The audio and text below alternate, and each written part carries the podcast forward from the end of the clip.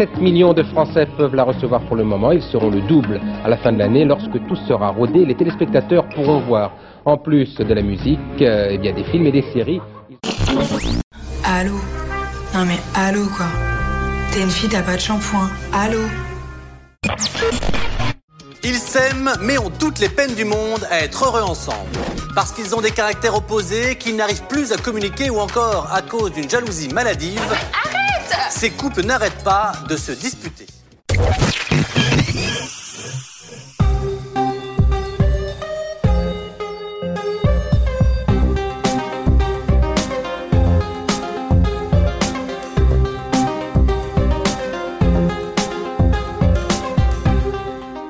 Salut, c'est Thomas, bienvenue dans Media Story, le podcast qui raconte les médias.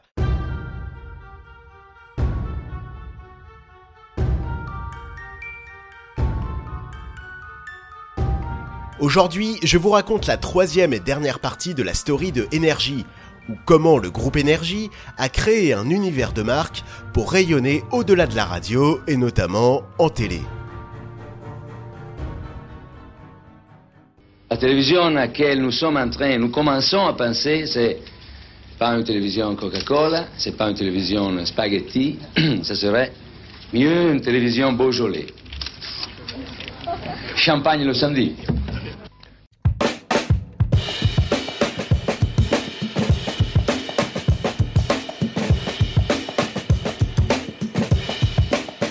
Le 12 juin dernier, Silvio Berlusconi passait l'arme à gauche, l'occasion pour les chaînes de repasser de nombreuses images d'archives de celui qui fut tant actif sur la scène politique, médiatique, sportive et judiciaire. Sur le plan médiatique, s'il eut un rôle majeur en Italie, par l'empire qu'il constitua, il fit partie de ceux qui marquèrent la télé en France dans les années 80. Pour resituer le contexte, si François Mitterrand avait ouvert les vannes sur les ondes dès 1981, en autorisant les radios libres à émettre légalement, et ainsi permettant une plus large offre de radio, côté télé, jusqu'au milieu des années 80, les Français n'avaient le droit qu'à trois chaînes gratuites. En difficulté à l'approche des élections législatives de 1986, Mitterrand décida d'accélérer sa politique vis-à-vis des médias et d'étendre le périmètre du nombre de chaînes des chaînes privées et surtout gratuites. Car il y eut bien la création de la première télé privée du PAF en 1984, Canal+, mais elle était payante. Il fut décidé de créer deux nouvelles chaînes sur les canaux 5 et 6, qui seraient respectivement une chaîne généraliste et une chaîne musicale. L'objectif étant de cibler toutes les populations de tous les âges. C'est à ce moment-là que Silvio Berlusconi apparaît, celui qui avait bâti un empire médiatique en Italie, se retrouva à la tête de la 5, la nouvelle chaîne privée généraliste du PAF. Je ne vais pas m'épancher sur l'aventure de la 5. Si vous souhaitez écouter son histoire, je vous invite à écouter le Media Story qui lui est consacré. Je vais plutôt m'intéresser sur la chaîne qui débarqua sur le canal 6. Les prétendants ne manquaient pas à l'appel. RTL, RSCG, l'agence du fameux publicitaire Jacques Seguela, et un groupement d'acteurs de la communication, du cinéma, de la radio et de la musique. Et pas n'importe quels acteurs, des poids lourds de leur domaine. Côté communication, le géant Publicis et l'homme d'affaires Gilbert Cross, qui inventa le métier d'achat d'espaces publicitaires. Côté ciné, Gaumont. Côté musique, les maisons de disques Polygram, Sony et Virgin. Et la radio, Énergie. Pas étonnant que cette dernière fasse partie de la bande. Elle avait réussi à s'imposer rapidement comme la radio musicale et jeune de référence. Et de 6, la dernière née des nouvelles chaînes, la petite sixième, a commencé d'émettre pour de bon cet après-midi à 17h. Elle sera dans un premier temps 100% musicale. Vous en avez actuellement un aperçu avec ces images enregistrées tout à l'heure. 7 millions de Français peuvent la recevoir pour le moment. Ils seront le double à la fin de l'année. Lorsque tout sera rodé, les téléspectateurs pourront voir, en plus de la musique, euh, eh bien des films et des séries. Ils ont droit à 10 heures d'émissions quotidiennes. C'est le 1er mars 1986 que les téléspectateurs découvrirent TV6, la toute nouvelle chaîne du PAF. Autoproclamée la plus jeune des télés, TV6 proposait essentiellement de la musique, des clips et des émissions musicales. Parmi elles, chaque soir, le magazine Énergie 6, présenté par Smicky, Dominique Duforest, Cookie et Frédéric Derieux, des voix de Énergie. Energy 6, vous êtes offert par Buffalo Jeans. Les animateurs de Énergie côtoyaient des jeunes talents du PAF qui faisaient la grille de TV6, comme Philippe Vandel et Jean-Luc Delarue, à l'animation d'un jeu. Eh ben voilà. Bonjour à toutes et à tous. Danjon et Delarue sont ravis de vous accueillir sur ce nouveau plateau d'une page de pub le jeu. Positivement ravis, on est Positivement ravis. Vous savez qu'aujourd'hui c'est une grande première pour TV6 qui lance toute sa grille et toute sa panoplie de nouveaux programmes. Eh bien c'est une grande première pour nous tous aussi parce que pour la première fois, on va jouer avec des films publicitaires devant des caméras de télévision. La tête d'affiche de la 6 s'appelait Childeric Muller. S'il cessa sa carrière d'animateur au début des années 90, il était à cette époque une des étoiles montantes de la télé. Sur TV6, il animait System 6, le talk show phare de la chaîne, qui accueillait les stars du moment. Johnny, Jeanne Masse, Mylène Farmer, Indochine ou les Cure. Le président de la République décrète, M. Jacques Chirac est nommé Premier ministre. Je vous remercie. Fin mars 1986, la gauche perdit les élections législatives. La droite les remporta. Conséquence, Jacques Chirac accédait à Matignon. C'était la première cohabitation. Chirac entreprit de stopper un certain nombre d'initiatives engagées par la gauche, et parmi elles, les concessions accordées à la 5 et à la 6. L'objectif étant de trouver des nouveaux repreneurs à ces chaînes, des repreneurs souhaités plus droite compatibles. TV6, à peine né, se trouvait déjà menacé. Bien que candidat à la reprise de TV6, ses actionnaires furent écartés au profit de RTL, qui lança M6. Et c'est ainsi que le 28 février 1987, TV6 tira sa révérence lors d'un grand concert suivi d'un message à ses téléspectateurs directement inspiré de Star Wars. Que la force soit avec vous. On se retrouvera.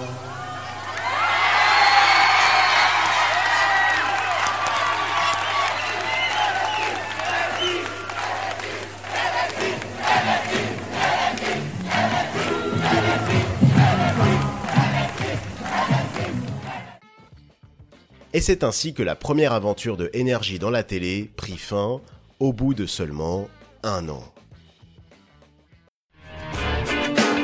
Il s'agit d'un moment historique pour le groupe, euh, pour Énergie.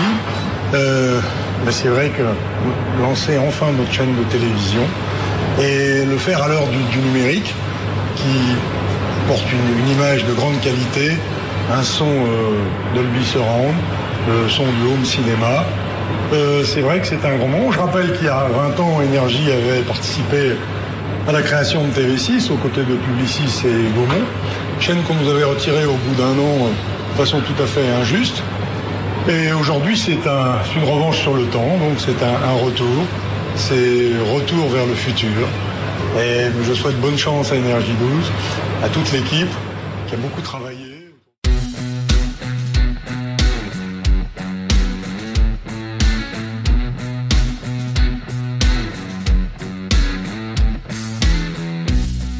Ce 31 mars 2005, c'était donc retour vers le futur pour le groupe Énergie, comme l'indiquait son boss Jean-Paul Baudecroux. Près de 20 ans après la très courte expérience TV6, Énergie revenait sur le terrain de la télé, et cette fois-ci avec sa propre chaîne. Profitant de l'arrivée de la TNT, qui permit aux Français de recevoir une dizaine de nouvelles chaînes, le groupe lança Énergie 12. Avec la même ambition que TV6 dans les années 80, Énergie se définissait entièrement dédié aux jeunes. Au programme, tout l'univers musical de Énergie et des séries.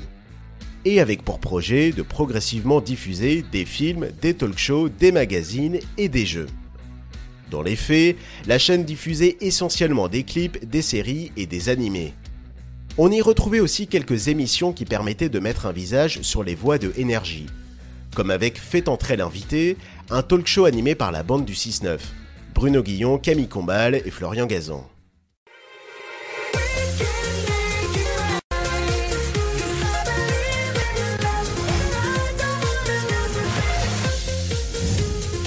Bonsoir à tous, soyez les bienvenus dans les anges de la télé-réalité.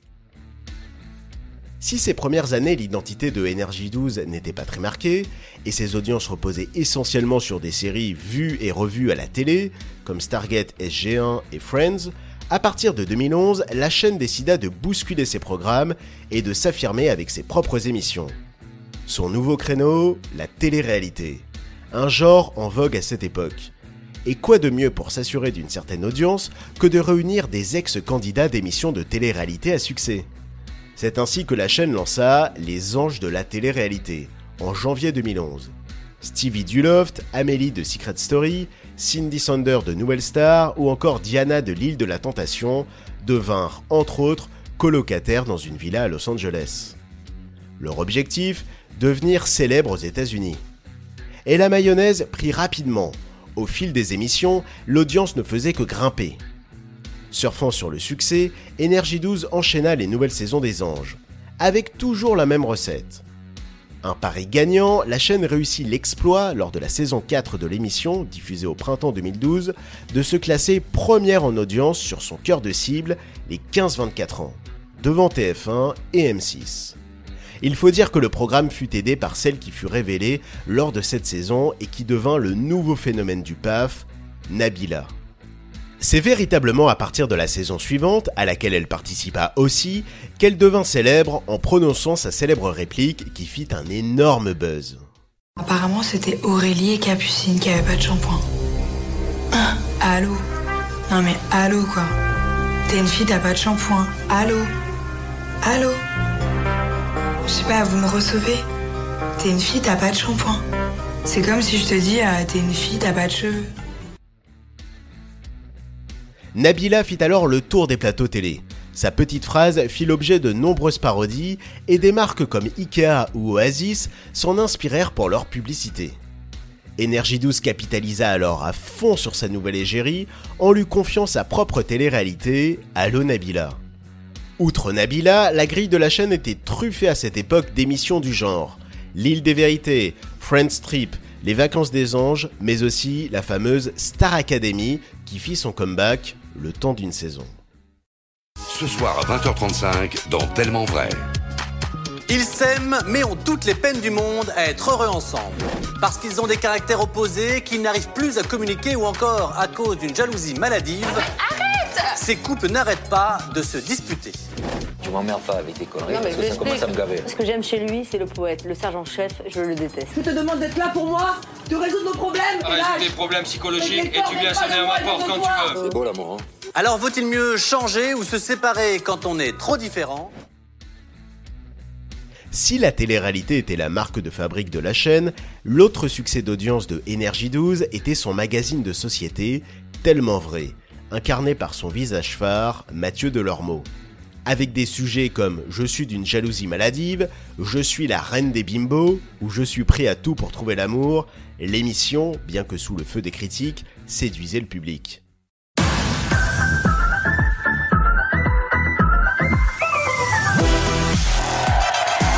Bonsoir, bonsoir, je suis ravi de vous retrouver sur Énergie 12. C'est tous les jours et c'est tout neuf. Bienvenue dans l'Académie des... À la manière de la quête de sens de TF1 dans les années 90, Energy 12 décida pour la rentrée 2015 d'opérer sa mue. Fini la télé-réalité à outrance et le magazine sensationnaliste Tellement Vrai, et place à une grille grand public. Des visages de grandes chaînes arrivèrent sur la 12, comme Valérie Damido, venue de M6, et Benjamin Castaldi, l'ex-star de TF1, qui ressuscita l'Académie des Neufs, jeu culte des années 80. Déjà présent sur la chaîne avec son émission de faits divers Crime, Jean-Marc Morandini fit également revivre une mythique émission des années 80, Face à France. Mais vouloir ressembler à une chaîne généraliste ne réussit pas à Énergie 12. Ses audiences fondèrent comme neige au soleil. Jean-Paul Baudecroux, himself, le patron et fondateur du groupe Énergie, décida de reprendre en main la chaîne. Résultat, la 12 revint à ses fondamentaux en programmant davantage de télé-réalité. Mais l'audience du format s'érodant année après année, et les jeunes désertant de plus en plus la télé, Énergie 12 a bien du mal à exister dans le PAF. La chaîne réalise aujourd'hui à peine 1% de part de marché et figure dans les dernières du classement des audiences.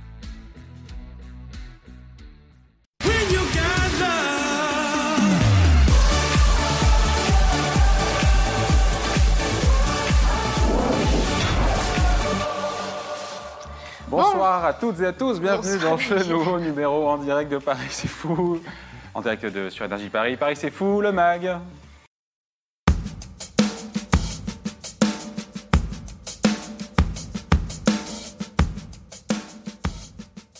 Au printemps dernier, les journaux Le Figaro et 20 minutes ont chacun lancé leur chaîne de télé en Île-de-France.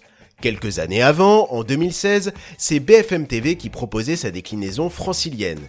Et encore avant, en 2008, c'est Énergie qui s'était lancé dans l'aventure de la télé locale avec Énergie Paris.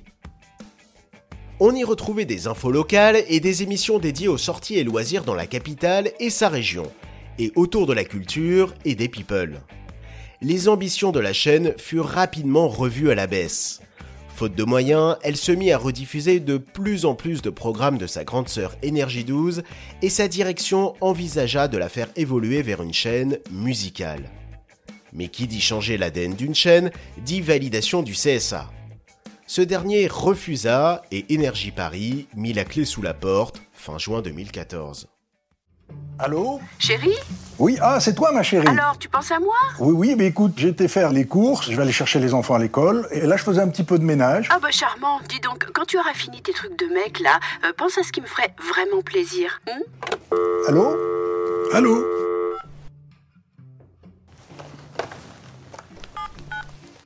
Oui, eh bien écoutez, je viens d'avoir ma femme au téléphone. Si vous pouviez démarrer tout de suite, mais vraiment tout de suite, ça m'arrangerait. Chérie 25, la chaîne qui a tout pour elle. Si l'aventure du groupe Énergie dans la télé locale s'était soldée par un échec, il comptait bien consolider sa place sur la TNT. Quand le CSA annonça le lancement de nouvelles chaînes TNT pour 2012, Énergie déposa plusieurs dossiers, dont un s'appuyant sur sa station Nostalgie et l'autre sur Chéri FM. C'est ce dernier qui fut retenu. Le 12 décembre 2012, Chéri 25 vit ainsi le jour. Comme pour Chéri FM, l'ambition de cette nouvelle chaîne était de s'adresser aux femmes. Parmi les premiers programmes, on pouvait retrouver le magazine d'art de vivre, 99% plaisir, des portraits de femmes dans Ma vie de femme, ou encore des débats de société dans Sans tabou. Il fallut attendre 2015 pour qu'une des émissions de la chaîne fasse du bruit. Événement. C'est mon choix revient avec Evelyne Thomas sur Chéri 25. Qu'est-ce qui vous arrive, Lloyd C'est un gag Je suis phobique des souris, j'ai aussi peur que vous. Relancer la mythique émission C'est mon choix avec Evelyne Thomas, qui avait marqué les téléspectateurs de France 3 dans les années 90-2000, fut un pari gagnant pour Chéri 25. Avec des sujets hauts en couleur comme J'aime les looks des anciennes époques, Sosie malgré moi, Au secours il ronfle ou Alien OVNI ils y croient, l'émission fit parler d'elle et fonctionna en audience. Progressivement, Chéri 25 a limité son nombre d'émissions pour se concentrer sur les fictions. Films, séries et téléfilms constituent l'ADN de la chaîne, qui a choisi pour slogan Tous les soirs, une histoire. De ses débuts avec les Link à son dernier clip Si t'es pas là, tous ses hits seront là. La grande soirée M. Pokora, vendredi à partir de 20h uniquement sur Energy Hits. Si à ses tout débuts, Énergie 12 était en quelque sorte une version télé de la radio Énergie, le groupe de Jean-Paul Bodecrou créa son pendant télévisuel sur le câble en 2007 avec Energy Hit. 100% musicale, elle diffuse des clips, des concerts et certaines cérémonies comme les Billboard Music Awards. À l'image de sa grande sœur radiophonique, Energy Hit caracole en tête des audiences dans sa catégorie, les chaînes musicales du câble satellite. Hey, tu sais que je peux choisir deux places de concert avec mon forfait bloqué énergie mobile? Choisissez-moi. Choisissez-moi. Choisissez-nous. Et vous, qui choisirez-vous? Forfait bloqué Be-Live Énergie Mobile. SMS illimité 24 heures sur 24 et deux places pour le concert de votre choix à partir de 19,90€ par mois. Énergie Mobile. Génération spontanée Je vous ai beaucoup parlé de télé, mais il y a un autre marché sur lequel Énergie s'est aventuré, celui de la téléphonie, avec Énergie Mobile, qui fut lancé en 2005. Sa cible, comme pour la radio, les jeunes. Sa recette pour s'imposer Une offre attractive, comme la possibilité de personnaliser son numéro de téléphone, mais aussi d'accéder à un portail de services multimédia proposant vidéo, musique, radio ou jeux vidéo. A noter que depuis 2011, Énergie Mobile appartient à 100% à l'opérateur Bouygues Télécom et n'a donc plus de lien direct avec Énergie, si ce n'est le nom de la marque.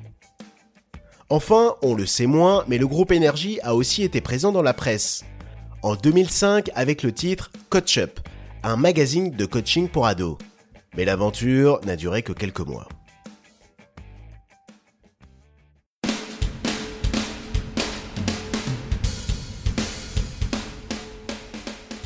Pour conclure, on remarque que dès le milieu des années 80, Energy a cherché à se diversifier et à capter un public plus large en allant vers la télé. Si sa participation à l'aventure TV6 fut courte, elle n'a pas loupé le coche de la TNT en lançant Énergie 12 puis Chérie 25. Mais force est de constater que si les radios du groupe Énergie jouissent d'un positionnement fort qui se traduit en audience, ce n'est pas le cas pour ces chaînes. Loin derrière tous les autres groupes audiovisuels, tant en audience qu'en chiffre d'affaires, le groupe Énergie a du mal à exister en télé. Alors que l'on observe une concentration des médias de plus en plus forte, l'avenir des chaînes du groupe Énergie passera-t-il par leur vente?